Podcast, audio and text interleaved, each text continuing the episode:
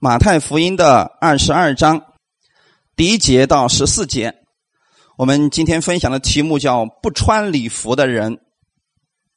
马太福音二十二章第一节到十四节的内容，我们一起先来读一下我们今天的本文。耶稣又用比喻对他们说：“天国好比一个王为他儿子摆设娶亲的筵席，就打发仆人去。”请那些被招的人来复习，他们却不肯来。王又打发别的仆人说：“你们告诉那被招的人，我的筵席已经预备好了，牛和肥畜已经宰了，各样都齐备，请你们来复习。”那些人不理就走了，一个到自己田里去，一个做买卖去，其余的拿住仆人，凌辱他们，把他们杀了。王就大怒，发兵除灭那些凶手，烧毁他们的城。于是对仆人说：“喜宴已经齐备，只是所招的人不配，所以你们往岔路口上去，凡遇见的都招来复习。”那些仆人就出去到大路上，凡遇见的，不论善恶，都招聚了来，筵席上就坐满了客。王进来观看宾客，见那里有一个没有穿礼服的，就对他说：“朋友，你到这里来，怎么不穿礼服呢？”那人无言可答。于是王对使唤的人说：“捆起他的手脚来，把他丢在外面的黑暗里，在那里必要哀哭切齿了，因为被招的人多，选上的人少。”阿门。一起先来做一个祷告，天父，我们特别感谢赞美你。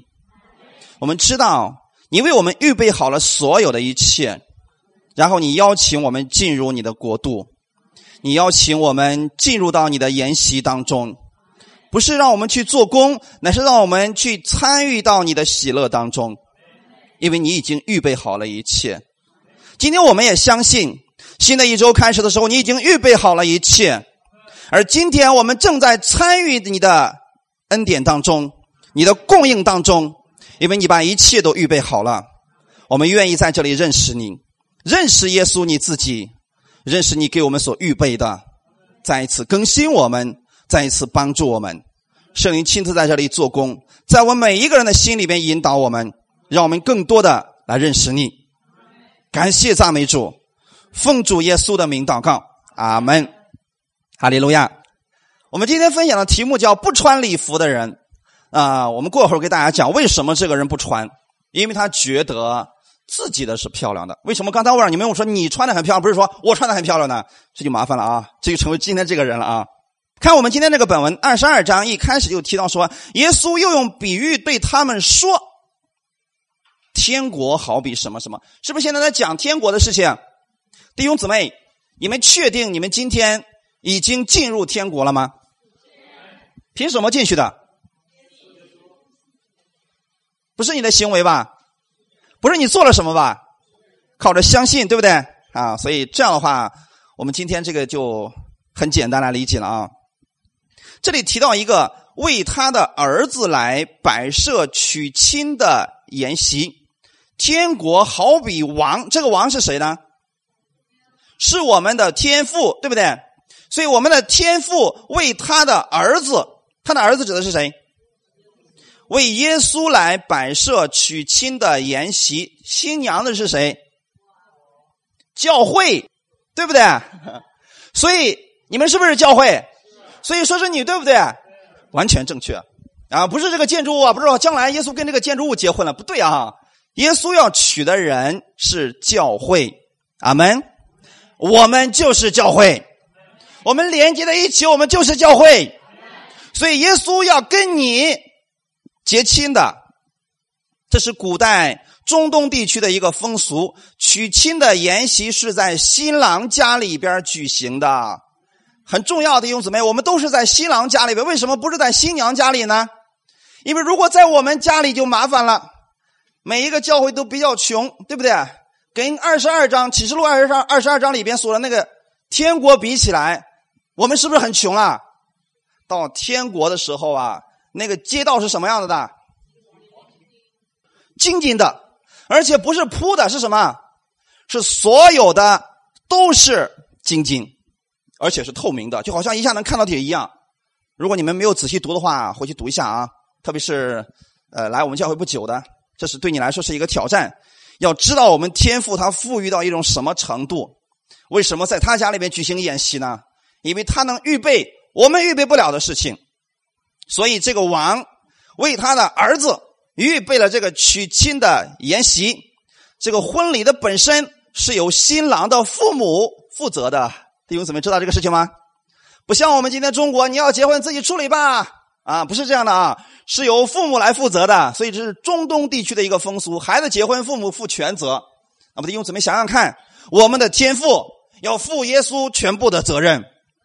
那个新娘子跟新郎站一块来讲了，谁更漂亮一点其实我们中间有很多人已经结婚了。你看啊，我就发现我结婚的时候，那个那个化妆的啊，就那么随便弄两下就结束了。那新娘子的那个化妆怎么样？几个小时在里边不知道弄什么呢？换了一套又一套，那头发都弄好长时间，证明什么？上帝非常在乎你们，俺们精心给你们打扮，是不是？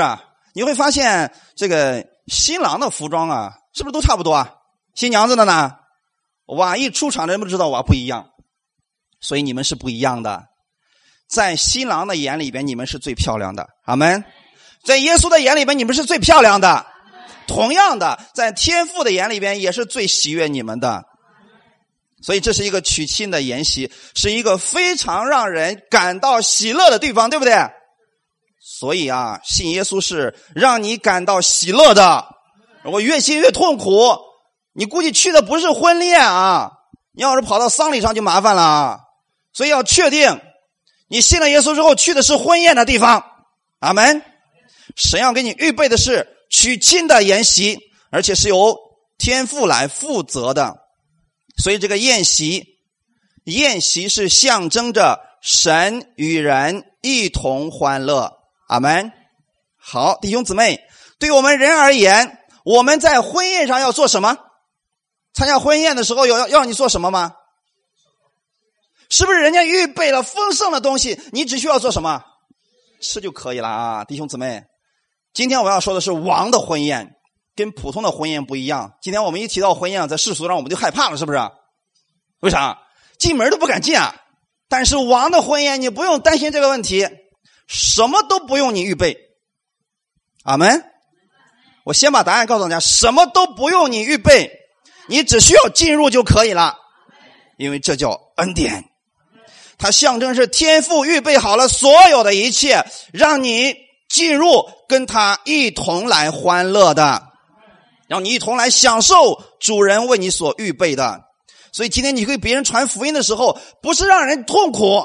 是告诉他，跟我一起来参加婚宴吧，那是王的婚宴。好门。我们来分享第一点：天父预备了一切，等候他们来。当王把这一切都预备好了，然后这个王就打发人去干什么呢？去请这些客人来。在这里用了一个词叫做“招”，其实是邀请的意思啊。那个王就打发仆人去说：“你。”请你去请那些被招的人过来复习，他们是什么态度？不肯来。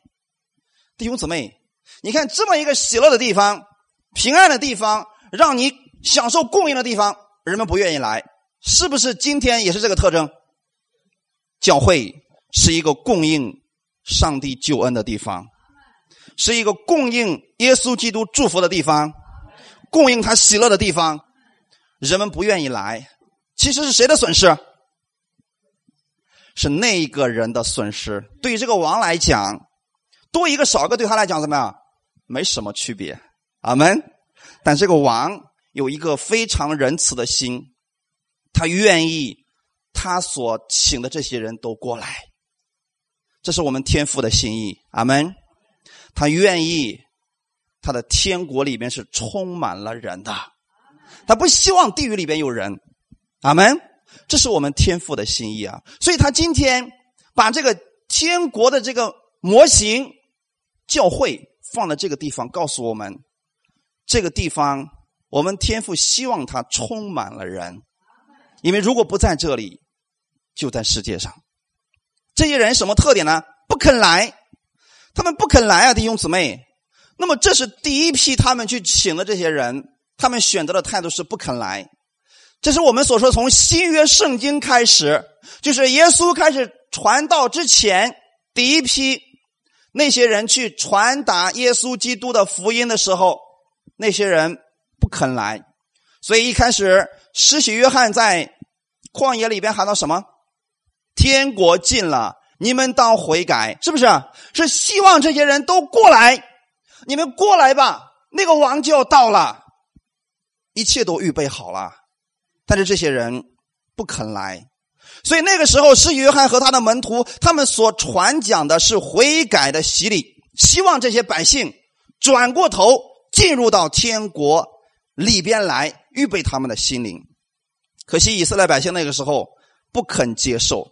所以后面又提到说，第四节说，王又打发别的仆人说：“你们去告诉那被招的人，我的筵席已经预备好了，牛和肥畜已经宰了。”这是第二个阶段，门徒们在传福音的时候，耶稣基督就是那个牛和肥畜。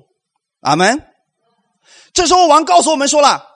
我把一切都预备好了，牛和肥犊已经宰了，那个赎罪的羔羊已经被献上了，一切的救恩都完成了。你们过来吧，是不是弟兄姊妹？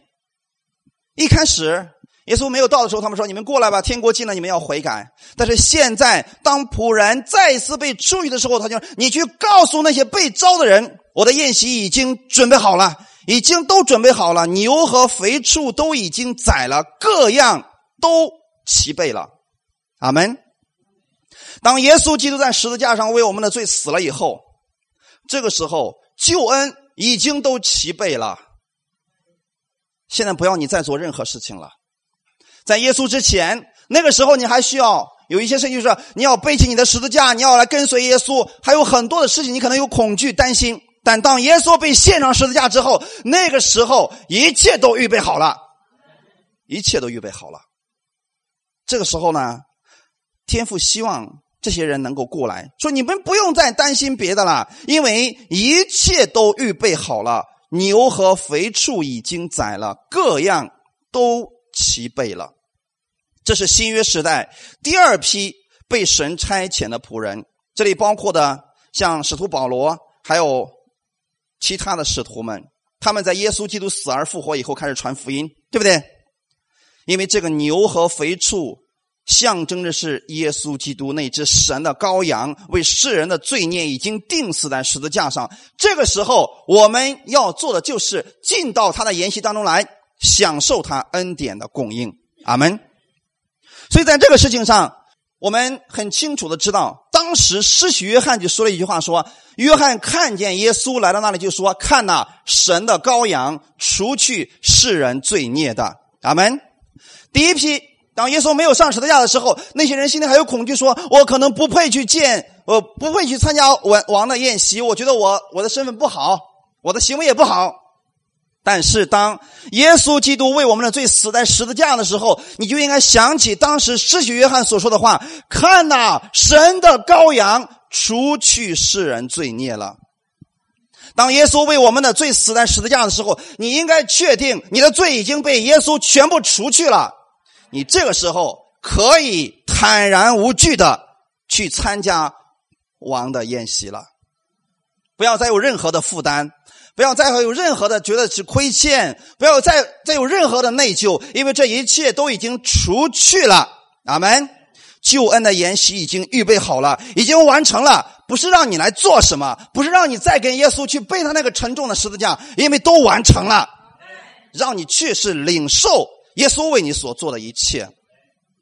所以，耶稣预备好了丰富的祝福，让我们来领受。我们要做什么呢？两个字儿。第一信，对不对？相信耶稣预备好了，相信天父的筵席是白白所赐的。第一个是信，第二个字就是来，要不要来？弟兄姊妹，这就是告诉我们说啊，天父现在正在呼召你们来吧，来进入我的筵席吧，一切都预备好了，来吧。人仍然有一个选择，所以我们一直要强调的是，我们的上帝虽然是全能的，是全知的，但有一点，他不强迫你。阿门。他那里虽然有丰富的祝福，但绝不强迫你来领受，所以他仍然给你选择的权利，要不要来？就像现在我们的教会一样。那我会告诉你，来了之后，你会领受上帝那丰盛的祝福。你有一个选择，或者来，或者不来。但来的人一定会有得着的。阿门。在神这样丰富的恩典面前，这些被招的人的态度是什么样子呢？我们今天来看一下。第三节是不肯来，他们不听，不肯来，不知道是什么原因不肯来。所以，不肯来的人，你又如何能领受上帝的祝福呢？很多人总是问上帝：“你为什么把我折腾成这个样子？”神说：“你过来呀，我这里有丰富的筵席，你过来呀，不要在你那个地方待着，你过来呀。”他们不肯，不是现在才有的事情，在旧约的时候也是这样的。我们看一下以赛亚书的三十章十五节，我们一起来读一下好不好？主耶和华以色列的圣者曾如此说：“你们得救在乎归回安息，你们得利在乎平静安稳。”你们静自不肯，上帝是什么样一个心？这里说你们得救是为了让你们归回安息当中。阿门。安息是什么意思呢？上帝预备好了一切，你跟他进入到他里边去，然后享受他为你所预备的一切，这就是安息。然后呢，你们得力。你说你现在很软弱，你说你现在的问题很多，怎么办？来到他里边来，你们到他面前来，你们得力在乎。平静安稳。当你到耶稣面前来的时候，上帝不是给你一个让你血压噌继续往上飙升，不是让你平静的，阿门，是让你平静安稳的，让你知道在这里一切都是白白所供应的。上帝预备好了一切，都是要白白供给你的。你要做一件事情，来，阿门。所以你可以邀请你的朋友跟我一起去教会吧，来吧，我们就是那个仆人，阿门。不管这个人现在来不来，我们要邀请说：“跟我一起去教会吧，那里有丰盛的王的宴席。”哈利路亚。问题是，当以色列百姓听到神这个话的时候，他们静自不肯，他们不肯来呀，弟兄姊妹。如果不肯来，能不能得着呢？得不着的。那么第五节这里边说的是，他们不理呀，所以王怕他们听不懂，说：“你不用担心了，我把一切都预备好了，牛还有这个牲畜都已经宰了。”都预备好了，他们听也不听，直接不搭理这些人呐。所以第五节说，那些人不理就走了，一个到自己田里去，一个做买卖去。其实这里代表的是两种犹太的百姓，这两种都有一个共同的特点，就是重视肉体的享受。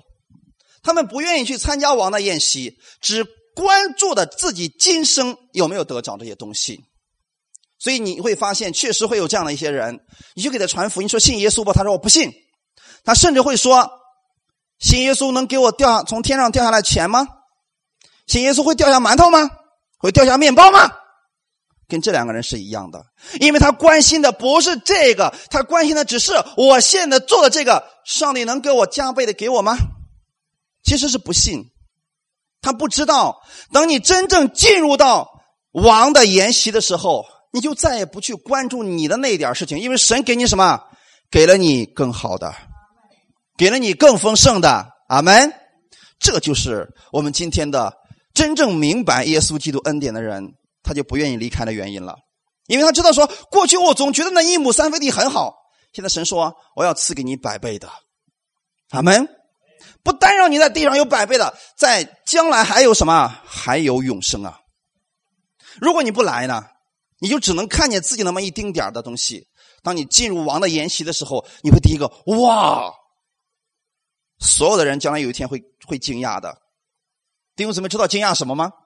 等你真正的那个新天新地到的时候，我们有一天我们都会看见这个事情，你会说哇！上帝给你所造的一切，让你很很惊讶的。阿门。就说主，我的世上就会做你一点点那么事情，你竟然给我这么多，因为那是王的筵席。哈利路亚！神不但让你进去，还要给你丰盛的赏赐的。结果这些犹太百姓呢，他们非常重视自己的事情，所以说一个到自己田里去干活去了啊，一个呢去做买卖去了。第六节说了，其余的拿住仆人，凌辱他们，把他们杀了。你说你不去就算了吧，你还这么去折腾那些传福音的人。还把人家给凌辱他人，还把人家给杀了，可恶不可恶？可恶！这些仆人，网友没有说带多去的人把那些人给我揍死，有没有这么做？所以圣经上有句话是这么说的：“深渊在主，主必报应。”你不要去深渊。阿门。这个问题告诉我们什么事情呢？确实，今天你给别人去传福音的时候，别人可能会凌辱你，可能会打击你。甚至说可能用恶言恶语来攻击你，但是不要紧，因为有一天他们一定会后悔。他们知道自己当时做的做的事情有多么的愚蠢。你不要自己去跟他们去辩解什么，因为神都知道这一切。这个事情不是今世才发生的，是一直在发生当中。阿门。有的不搭理你，有的会说你，有的会凌辱你，这就是他们对福音的一个态度。这些人积极的反反对这个福音，所以他们中间多半是犹太教的大发热心的人，因此逼迫杀害主的仆人。在使徒行传当中，雅各还有斯提凡，是不是就让就这样被杀死的？其实他们做了什么事情呢？他们只不过就是给这些人去传了耶稣基督的真理而已。结果呢，被他们凌辱，被他们杀害了。弟兄姊妹，对我们来讲，这些为主耶稣所殉道的这些人，神将来要给他大赏赐的。阿门。在启示录里边记载了有一个千禧年，大家知道吗？知道千禧年是为什么样的人预备的吗？不是信的人，是有一部分人从创世以来一直到世界的末了，有一部分人为耶稣的缘故被杀死了。就是刚才我们说出了，这些人被凌辱，然后被杀害了。我们觉得这些人很可惜，对不对？你看，年轻轻的就死掉了，好可惜啊！所以，因为有因为有这样一个原因，很多人说耶稣不能信。你看那个人那么年轻，他为了耶稣死掉了，多可惜啊！但你知道，上帝是公义的，对吗？他不会亏待他的儿女。对于这样的为主耶稣殉道的人，这些人要进入千禧年当中。上帝说：“我要给他们补偿一千年。”阿门。一千年的时间，就是你可以在千禧年当中，那个千禧年还在地上，不是在天国，是在地上啊。将来神有一天要把这个世界完全重新更新、更新、更新的，跟当初的伊甸园那么美好的时候，这就是以赛亚书里面提到的那个狮子和小孩在一起待着，记得那个场景吗？千禧年的场景。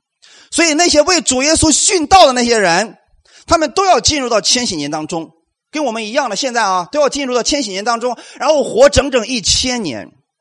神说，他们不是为了我殉道了吗？他们不是损失了几十年吗？我要补偿他们一千年。所以神是公义的，阿门。我们觉得不公平，神说我不会让你觉得不公平的，我会让你觉得这一切都是值得的。哈利路亚。现在知道为什么那么多的使徒，他们明白之后，他们愿意为主耶稣去殉道吗？我们觉得说好可怜那些人，那么年轻就被杀死了，神给他有补偿的，阿门。好，我们接着往下看啊。那么对于这些逼迫这些人，他们结局如何呢？第七节就说了，王就大怒，发兵除灭那些凶手，烧毁他们的城。其实在这里。耶稣讲的是一个预言，预言将来不接受耶稣的这群人，他们有什么样的结局？不是指我们啊，是指当时的犹太人，他们有什么样的结局？那么这个事情本身也不是耶稣愿意的。我们知道，真的公元后的七十年的时候，提多带领了罗马军队杀入了耶路撒冷城，对不对？当时那群人在干什么？他们正在圣殿里边敬拜神，你们知道吗？然后罗马的军队就进去了，然后就用刀把那所有敬拜的人全部给杀死了，那个血就从圣殿里面流出来，最后流入了基伦溪里边。你们知道基伦溪在哪里吗？科西玛尼园。耶稣最后祷告的时候，你们知道吗？那个溪是干什么的呢？每一年到逾越节的时候，将会有很多只羔羊被杀掉，然后那个羔羊的血要顺着那个基伦溪流出来的。耶稣其实就是那只真正的羔羊，对不对？他的血为我们流出来了，所以我们的罪得到赦免了。但如果你不接受耶稣的人怎么办呢？你的血要被流出来，你的罪还不能都被被赦免。所以，真正他们不知道自己把那个圣者给杀了的时候，不接受拒绝的时候呢，有一天他们正在里面敬拜神，他们自己的血就从基伦溪里面全部被流出来了。这就是上帝他的公义的彰显。所以今天你不要觉得说我的事情不公平啊，把它交给神吧，你不要自己去承担，你解决不了的，交给神吧。阿门。但是本身这些犹太人的死亡也是耶稣不愿意的，也是耶稣不愿意的。我给大家来看一段经文，在马太福音的二十三章。现在我们读的是二十二章，对不对？耶稣讲完这个故事了，二十三章紧接着耶稣就把这个事情告诉我们了。我们一起来读一下：耶路撒冷啊，耶路撒冷啊，你常杀害先知，又用石头打死那奉差遣到你这里来的人。我多次愿意聚集你的儿女，好像母鸡把小鸡聚集在翅膀底下，只是你们不愿意。看呐，你们的家成为荒场，留给你们。我告诉你们，从今以后，你们不得再见我，只等到你们说奉主名来的是应当称颂的。这指的是犹太人呐。那么，公元七十年的时候，这个事情确实就发生了。但我们看到这里边有两个词非常的重要，说我多次愿意。你知道耶稣愿意所有的人都得救吗？你知道耶稣愿意犹太人都悔改吗？只是怎么样？只是你们不愿意，弟兄姊妹。所以今天你给别人去传福音的时候，他拒绝了。你知道这不是上帝的心意，阿门。他们在痛苦当中，在疾病当中，在意外当中死去了，这不是上帝的心意。上帝是愿意把他们聚集过来。小母鸡抱小鸡是什么意思？因为母鸡可以帮助你，有风雨的时候，你在母鸡的翅膀底下，对不对？它可以保护你。他们不愿意，他们就把自己暴露在仇敌的手里边了。所以，只是你们不愿意。这对我们今天来讲，进天国非常的容易，只要你信，然后来就够了。阿门。信，让你已经得着这个福分了，来让你亲眼看见上帝的大能和恩典的供应。哈利路亚。只是当时的犹太人不愿意，所以我们神的心意，我们看到了。他不愿意有一人死亡，他愿意人人都悔改。我们分享第二点：被邀请的人多，接受的人少。当王大怒的时候，然后呢，发兵就除灭那些凶手，烧毁他们的城。于是对仆人说：“喜宴已经齐备了，只是所招的人不配。”弟兄姊妹。这是我们现在的一个样式，让我们知道，当上帝预备好了所有的一切的时候，有多少人是配得去参与那个喜宴的？其实都不配得，对不对？这里说只是那所招的人不配，这里指的所招的人指的是以色列百姓。第九节说，所以你们要往岔路口上去，凡遇见的都招来复习。好。在这里，我要再次给大家来讲这个《使徒行传》了哈。当犹太人拒绝了耶稣的时候，拒绝了福音的时候，这个神的恩典依然还在流淌着，这个福音就临到了外邦人。阿门。所以弟兄姊妹，如果今天你不接受福音，别人会接受的。我们传福音的人也有，也应该有这样的心态。阿门。给这个人讲，他不接受，你怎么办？不要天天伤心、痛苦、流泪了啊！换一个，下一个，阿门。就是这样的弟兄姊妹，我们知道不可能所有的人都接受，因为他们的心不愿意、不肯、不要、不愿意，神不会强迫他们的。所以你不信，你可以去医院里面看看，是不是有很多人他们在癌症病房里边痛苦的哼哼成那个样子？你说信耶稣吧，他们信吗？很多还是不信的，是不是？但里面有没有信的？有，有信的，有被医治的。阿门。是不是上一周给大家发过那个见证了？呃，一个弟兄直肠癌已经到后期了，然后呢，在医院里边，他那个亲戚就这样。奉耶稣的名医治你，奉耶稣的名医治你，他接受了，得医治了。那你知道有多少直肠癌都死掉的呢？是不是弟兄姊妹？我们不能说这个疾病是神给的，只是如果你在疾病当中能遇见神，这是对你来说是一个喜乐的事情。哈利路亚！上帝无论在任何时候都愿意你进入到他里边来的。所招的人不配，所以这里指的是犹太人不配，是指他们不愿意接受上帝的救恩，不愿意接受神的丰盛的恩典，所以犹太人弃绝了主耶稣的救恩，他们把自己放在了一个不配的地位上。我们来看一段经文，在使徒行传十三章四十四到四十六节，我们一起来读一下。到下安息日，合成的人几乎都来聚集，要听神的道。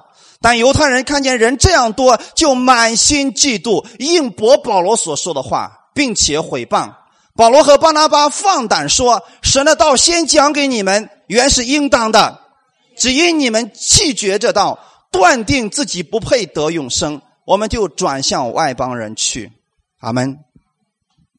不是神不愿意让犹太人得救，是他们不要。所以今天我们的责任是什么呢？我们只是给别人讲，如果他不要，我们。转给别的人，总有人需要耶稣基督的，阿门。所以，当犹太人他们不要耶稣的时候，就是他们把自己放在了不配的位置之上，然后觉得自己真的没有办法得着，所以断定自己不配得永生啊。王说：“那么好吧，你就去岔路口上。那么在岔路口的这些人，这些人是以前是在计划当中的人吗？不是。”这些人可能是在路苦当中，他正在徘徊当中。比如说，这是个十字路，他说：“我究竟该往哪里走呢？这个世界上究竟有没有神呢？你说我家里有这么的这么多的问题，我该怎么办呢？是不是正在十字路口？他不知道该怎么选择的情况下，你告诉他说：‘我这里有王的婚宴，一起来吧。’他就过来了。所以在这样的人特别容易接受耶稣。阿门。这样的人是什么样的人呢？一般在病痛当中。没有方向了，绝望当中，抑郁当中，这样的人我发现很容易接受耶稣，是不是？因为他们不知道方向怎么走了。这样的人接受了，所以王说：“你去把这样的人都招过来吧。”这样的人首先觉得自己是不配的，是不是？因为你并不在计划之内，你是临到了王的这个恩典。哈利路亚！就相当于说，你正在路上走，这个时候呢，一个，比如说我们的豪格门口有一个。穿着服务员说：“哎，弟兄，你这会儿忙不忙？跟我一起去参加婚宴吧。现在这个这今天这个订的席太多了，但是呢来的人少，你要不要进去吃一顿呢？要不要去啊？所以就是这样的一个情况。你当时可能就很很纳闷，说：哦，真有这样的好事吗？你第一个选择是什么呢？可以去，也可以选择怎么样？不去，说你是个骗子。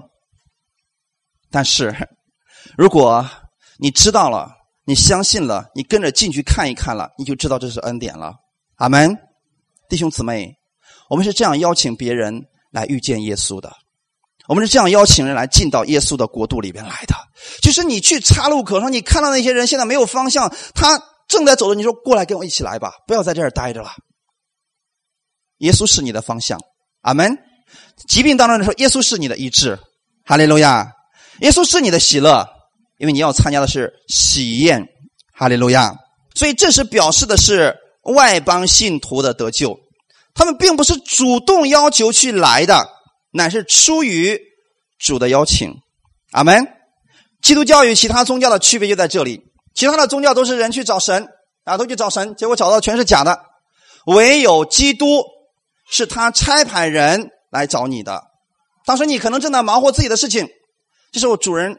差派仆人过来说：“跟我一起去吧。”所以弟兄姊妹，尽管邀请你的朋友来吧，不要紧。阿门。来不来是他的事儿，但是你要发出邀请啊，因为我们都是耶稣基督那个仆人。哈利路亚。然后呢，这里边有一个非常重要的事情，就说了不论善恶。我们看一下啊，第十节说，那些仆人就出去到大路上，凡遇见的，不论善恶，都招聚了来，筵席上就坐满了客。阿门。这就是将来天国的样子。不论善恶是什么意思？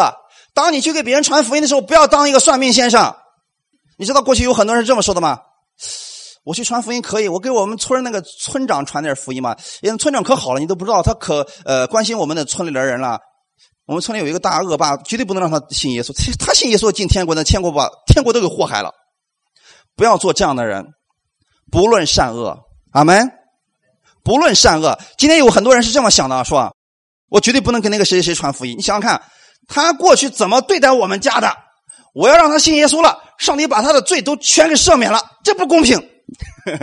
请记得啊，这不是仆人该做的事儿啊。这里这个仆人是这么做事情的：不论善恶，都招聚了来，就是凡遇见的弟兄姊妹，凡你能遇见的人，他不是平白无故出现在你面前的。你可以讲是神给你的机会，神给你机会让你给他们传福音的，哈利路亚。那么你怎么做呢？邀请他们接受耶稣吧。这样的话，不论上不要去问他们过去干了啥活，呃，把所有的罪都给我写出来，或者写在一张纸上，我我替你向天父来认罪，不用这么搞的麻烦啊，相信就可以了。他相信神能赦免他一切的罪，阿门。不论善恶，指的是不分好人坏人，过去做过什么，现在做过什么，他的职业是什么，只要你肯来，你肯相信，你就得着了。所以我们看。在以夫所书第二章的八到九节说了：“你们得救是本乎恩，也因着信。这并不是出于自己，乃是神所赐的；也不是出于行为，免得有人自夸。”阿门。我们今天得救，不是因为我们行为好，不是因为我们配得。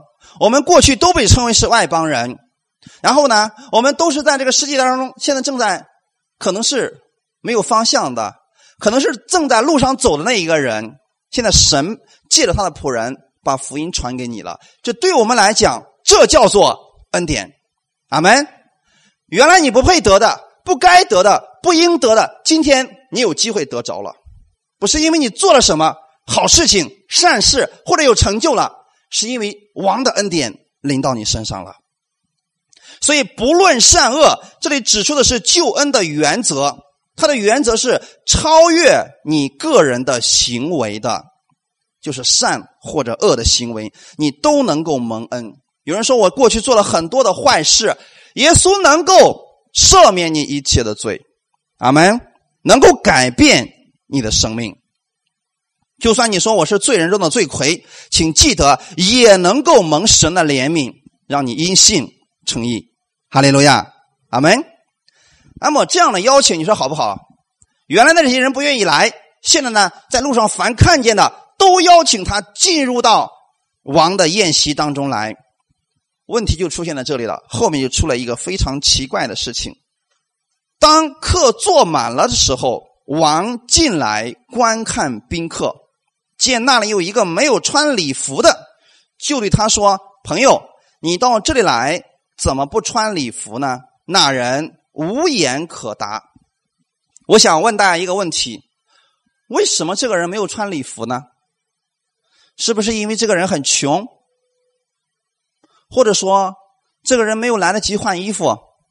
你看圣经上有没有说过，在路上遇见了那些人，说：“哎，这里有一个王的宴席，你们先回去换衣服吧，然后再过来。”有没有这么说？是在路上遇见了，就把他们招进来，对不对？那么好。既然他是在路上走的这些人，他们怎么可能会有礼服呢？因为在路上走的有一群人，也许是穷人，也许是病人，也许是乞丐，对不对？这样的人哪有礼服呀？所以在这种情况下，我们想，这个王的要求，王的这个说话是不是有点过分了？说你怎么不穿礼服呢？你如果说是王的这个回答过分了，这个人应该说什么呢？我没有钱买礼服。或者说我没有时间回家，我是直接从路上过来，他应该有个回答才对，是不是？问题在这里，为什么这个人无言可答呢？这个问题是什么呢？为什么他无言可答呢？所以，我们今天要明白一件事情：这个礼服究竟指的是什么？有一些人解释说，这里没有穿礼服是指没有好的行为，也就是没有义行。他以前可能是信主的，但是因为没有好行为啊，所以王就说了：“你的好行为在哪里呢？”这个人无言可答。结果王怎么说的？看最后怎么说的？于是王对使唤的人说：“捆起他的手脚来，把他丢在外面的黑暗里。他在那里必要哀哭切齿了。”如果这种解释的话，是不是很危险？我给大家来演示一下啊。如果刚才那种解释的话，我去查过很多经文的解释，他们基本上都是这么说的啊。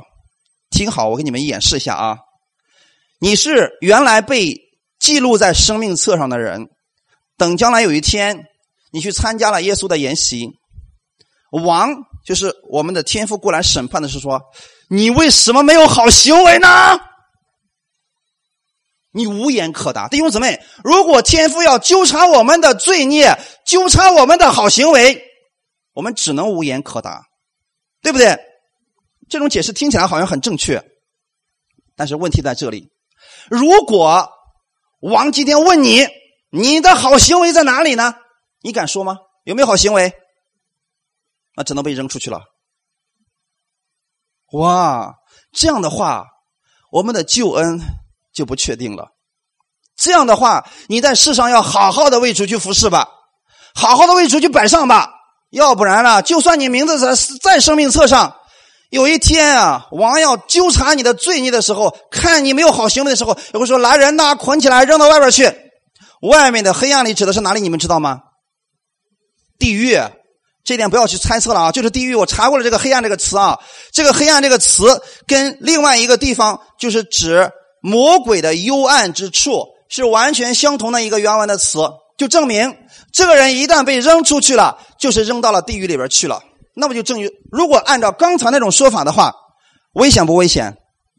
你今天信了，你也不一定是得救的，因为有可能失去你的救恩。但是我们不是这么讲的，圣经上也不是这么讲的。阿门。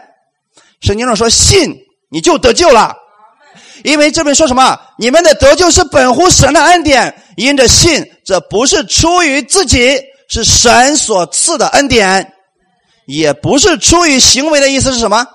与行为无关，与行为无关。阿门。弟兄姊妹，与行为无关呐。那么就证明刚才那种解释是错误的，因为它跟你的行为有关系了，是不是？说你的好行为在哪里呢？得救跟行为是无关的。那么这个解释究竟是什么呢？礼服究竟指的是什么呢？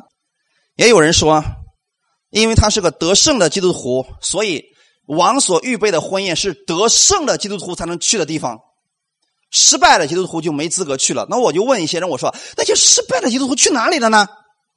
他们是这么回答的：说。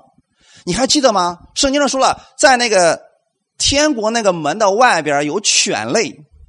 如果你失败了，最后你都在天国变成狗了。我说，那这跟佛教怎么这么像呢？你说是不是啊？在世上作恶，直接变成畜生；得胜呢，直接变成人，进到天国里边去。圣城里边的是得胜的，圣城的外边都是畜生吗？这样的话，救恩是不是又跟行为连接到一起了？这就错了。所以我愿意我们弟兄姊妹，我们回到圣经当中来。阿门。刚才我们所说的是错误的，所以不要用那种方式来理解了。如果你过去是那么想的，请放弃那种想法吧，那是不正确的。阿门。因为本文一开始在讲什么？天国好比是不是指进天国的事情？那么进天国跟行为有没有关系？没有，一定记得是没有的。阿门。那么我们看。被招的人是指什么样的人呢？被邀请的人。所以后面有一句话说：“因为被招的人多，选上的人少。”许多人把这两节经文联系在一起，说什么呢？哎呀，就算你今天信主了，你虽然被已经得救了，但是呢，将来被神选上去很少啊。不是指这个意思。被招的人是邀请的人，上帝邀请所有的人进入天国。阿门。就像邀请以色列百姓一样，耶稣还有他的门徒有没有邀请这些以色列百姓？是所有的人都接受吗？所以我们去给别人传福音，说你信耶稣吧，你是在邀请他进入到天国里边来。阿门。所以邀请的人多，怎么样？选上的人少，就是你选择的这个被动词啊。原文是个被动词，就是说被选择的少。耶稣去邀请那个选择耶稣的很少。阿门。这就证明真的这个事情会发生的啊。从全球来讲，将来得救的还是少数。很多人听到耶稣了，不接受。那我们看到这样的情况下，为什么这些人不接受呢？原因很简单，他们有一种义，一种自义在自己的里边。为什么这个人被扔出去了呢？是因为他的礼服，对不对？其他人没有这个问题，只有这个人没有穿礼服。那我们就解开这个礼服究竟是什么？没有穿礼服的人指的是什么样的人呢？神愿意我们人人都得救，所以差遣自己的儿女去传福音，是面向所有的人。但福音所到之处，只有相信的人，只有接受的人，他们才是得救的。阿门。也就是说，神邀请了所有的人，只有选择相信耶稣的人，他们是得救的。那么，这个礼服指的是耶稣基督的义。阿门。看一段经文，《加拉太书》第三章。二十六到二十七节，所以你们因信基督耶稣都是神的儿子，你们受洗归入基督的都是披戴基督了。阿门。知道什么是披戴基督吗？当我们接受耶稣的那一刻，在灵里边发生了一件事情，我们身上所有污秽的衣服被脱下来了，你穿上的是耶稣基督的衣袍，这是在十字架上耶稣为你所完成的。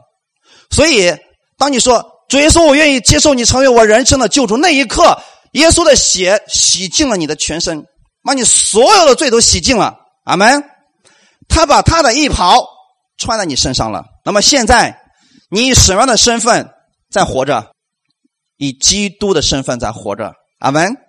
因为你穿的是耶稣基督的衣袍，当别人看你的时候，看的不再是过去那个你，看的是耶稣。阿门。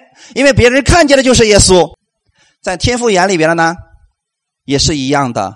所以，当你在天父面前，你穿着耶稣的衣袍的时候，天父看你跟耶稣是一样的。阿门。所以那个时候，你就不会自己夸口说“我做了什么，我做了什么，我做了什么”，你只能说“我就是耶稣”，因为他穿在我的身上，我的一切都是耶稣赐给我的。我有一个响亮的名字，叫基督的门徒。简称基督徒，感谢主。所以你们怎么样披戴基督的？怎么样披戴耶稣的？因信基督耶稣，阿门。所以当你们信耶稣的时候，你们就等于说是受洗归入到基督里边去了。圣灵是不是住住在我们心里边了？在那个时刻，你们都披戴基督了，在你的身上穿着耶稣基督的衣袍。在圣经当中有一个浪子的比喻，你们还记得一开始浪子是什么都拥有的，到后来的时候呢，他在外面不断的去挥霍自己，等他回来的时候，他那个衣服怎么样？是不是很糟糕、很破烂、满身都是味？是不是？但是在这样的一个环境当中，他的父亲做了一件什么样的事情？他的父亲说：“来人呐！”快把那上好的袍子拿过来，穿在他的身上。阿门。那意意思就是说，神不看你现在的行为如何，不看你过去做过什么。当他把他的衣袍穿在你身上的时候，你的一切就改变了。阿门。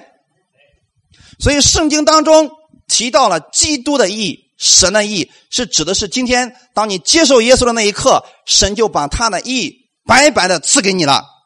那么这个人为什么不穿呢？他为什么没有穿这个衣服呢？其实为什么他无言以答呢？原因就在这个地方。当他去参加王的宴席的时候，就相当于那个浪子是一样的。就算你现在从街上过来了，你说：“哦，我我不好意思进这么豪华的场所。你看我这个衣服啊、鞋子都不是嗯那么那么好看的、尊贵的。”这个时候仆人就说了：“请跟我来。”他会带领你到一个地方，会给你换上最尊贵荣耀的衣服。阿门。你说你我这个衣服确实是有问题的，不要紧，王给你预备的有。所以每一个到路口上来的人，天父都给他们预备了衣服。你们也是一样的，弟兄姊妹。当你接受耶稣的那一刻，你说：“主啊，我承认我是一个罪人。”好，你知道你身上那个义是污秽的义，不要紧，神会带领你进入到他的内室当中，将他儿子的衣服赐给你。所以从那个时候开始，你身上穿的是耶稣基督的衣袍。阿门。就像今天的宾客一样，我不在乎你从哪里来，那你来了以后，你穿上我赐给你的衣服吧。所以那个时候，他们穿的全是尊贵的，是衣袍啊。所以那些参加宾客的，他们的衣服都是一样的，都是荣耀的。阿门。请记得弟兄姊妹，你现在穿的衣服是耶稣基督的衣袍。记得刚才你们一开始我给你们问的吗？哇，你的礼服好漂亮啊！因为不是你的，不是你花钱买的，是王白白赐给你的，是耶稣基督的一袍。但这个人他为什么不穿了呢？有很多种理由和原因。也许他觉得说，我这衣服很漂亮，我不要去换你那个衣服。我觉得我穿这个衣服照样可以参加婚宴，这叫自义。这样的人没有办法进入的。我们看一段经文。罗马书第十章一到四节说：“弟兄们，我心里所愿的，向神所求的，是要以色列人得救。我可以证明他们向神有热心，但不是按照真知识，因为他们不知道神的意。”阿门。就像今天这个人一样，他不知道那个衣服的价值是多高的，那是真丝的黄金做的呀。耶稣的衣服是什么？用他的生命给我们换回来的义的袍子呀。你用多少钱是买不来的？他们不知道神的意，就要怎么样？就想要立自己的意，就不服神的意了。所以这个人很有可能是这样的：我觉得我的衣服比你那个衣服还漂亮呢，我不要你那个衣服。所以他穿着这个衣服进入会场的时候，就只能被扔出去了。所以这里面说了，律法的总结就是基督，请记得在律法下才有这个特点。所以你看一些人，今天他们仍然活在律法下，他会觉得我比你强，你不如我。就这样去定罪别人，他的生命透露出来是一个不服神的意、立自己意的一个生命。但是所有的穿上耶稣基督衣袍的人，他看你周围的人是什么样子的，你是耶稣的样式，他是耶稣的样式，都是一样的。阿门。因为都是耶稣用重价买回来的，所以你凭什么去诋毁耶稣呢？你攻击这个弟兄，是不是攻击耶稣？你同样的，你去爱这个弟兄。也就是爱耶稣了，哈利路亚！因为他不知道这是神的意，不知道自己穿的也是神的意，他就不服神的意了。所以这里面说，律法的总结是基督，是凡信他的都得着意。阿门。我们的意不是我们努力得来的，是你信神赐给你的。感谢赞美主啊！所以这个礼服是神为我们所预备的，神给我们预备了齐全的礼服啊！可惜。这个人，他以为自己的衣服很好，所以自意，他不肯脱下，不肯换掉，就是不相信耶稣基督的意。那种情况下，只能被扔出去了。罗马书第三章二十一节到二十二节说了：但如今神的意在律法以外已经显明出来，有律法和先知为证，就是神的意，因信基督耶稣加给一切相信的人，并没有分别。看到了没有？这里提到了两种人，第一种在过去律法下的犹太人，但是他们那个在律法下是没有义的，必须在律法之义之外才能找到义，对不对？结果他们拒绝了耶稣，这个义他们得不着了。然后说，因信耶稣基督加给一切相信的人，并没有分别，是指无论你是犹太人也好，外邦人也好，今天当你接受耶稣的时候，神的义就白白加给你了，跟你的行为无关，跟律法无关。跟你的成就无关，跟你个人的努力是无关的。阿门。在这里，我们想，那个没有穿礼服的人，是指不相信耶稣基督的人，或者说他觉得王的衣服不过如此而已。今天你知道有多少人，他们是对天国不屑一顾的吗？特别是有一些信别的教，他说了：“你们都去天国吧。”我去地狱就可以了，都去天国了，地狱空了，多可惜了！我得去那个地方啊！知道这样的人是什么样的心态吗？不服神的意，甚至有的人还学人家啊，学人说什么？我不入地狱，谁入地狱啊？你知道说这样话的人，他根本就不了解地狱是什么样子，对不对？他也不了解天国是什么样子，因为不服、看不起、不屑一顾，所以就立了自己的意。那么这样的人是不信耶稣的。一定记得弟兄姊妹，这个人没有穿礼服，是因为他不相信、他不接受而已，不是神没有给他预备，不是这个王没有给他预备礼服，是他不愿意穿，他不要穿，他不肯穿。在这种情况下，王问他说：“朋友啊，你到这里来，为什么不穿礼服呢？”王的意思是我给你预备了，你不要说我没有给你预备啊，我给你预备了，你为什么不穿呢？这个人无言以答，所以只能被扔出去，只能被扔到外边的黑暗里边，在那里哀哭切齿了。今天对我们来讲，并不是进入教会的人都是得救的，唯有相信的人，阿门。唯有相信耶稣的人，他们才是得救的。就是今天我们不知道谁是谁是真信还是假信，但有一天假信的身上没有耶稣的义，没有耶稣的义跑一定会被扔出去，因为你骗不了天父的。所以今天我们不去评判这个人是否得救，那个人是否得救，我们只能评判我们自己是否是得救的。如果你知道你今天身上穿的是基督的义的话，你就知道我代表的是基督。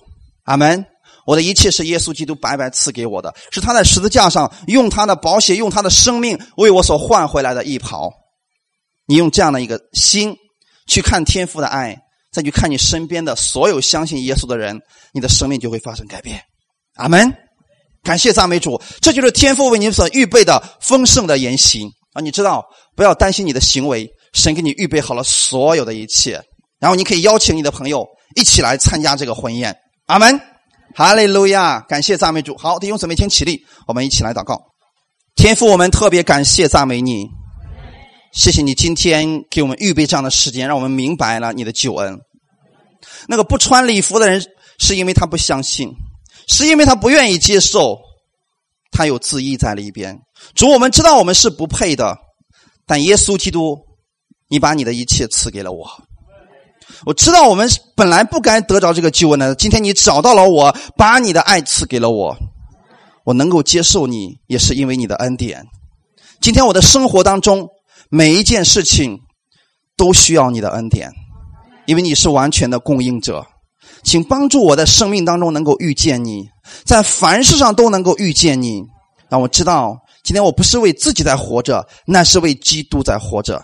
也赐给我一个心，让我透过基督去看我身边的人，看我的弟兄姊妹，他们也是被基督用宝血买回来的。主耶稣，你让我们彼此相爱，是让我们知道我们所有的人，我们都穿着基督的衣袍。当我们接受你的时候，你就把那个衣袍赐给我们了，这是白白所赐的。所以我们也愿意用这样的一个心去对待我们身边的弟兄姊妹。请帮助我们，让我们在你的爱里边共同来成长。感谢赞美主，我们愿意把这个好消息告诉给我们身边的人，让他们一起跟我进入这喜宴当中。这是神你的心意，这是天赋你的心意。你愿意你的国里是坐满了人的。感谢赞美主，愿一切荣耀都归给你。奉主耶稣的名祷告，阿门。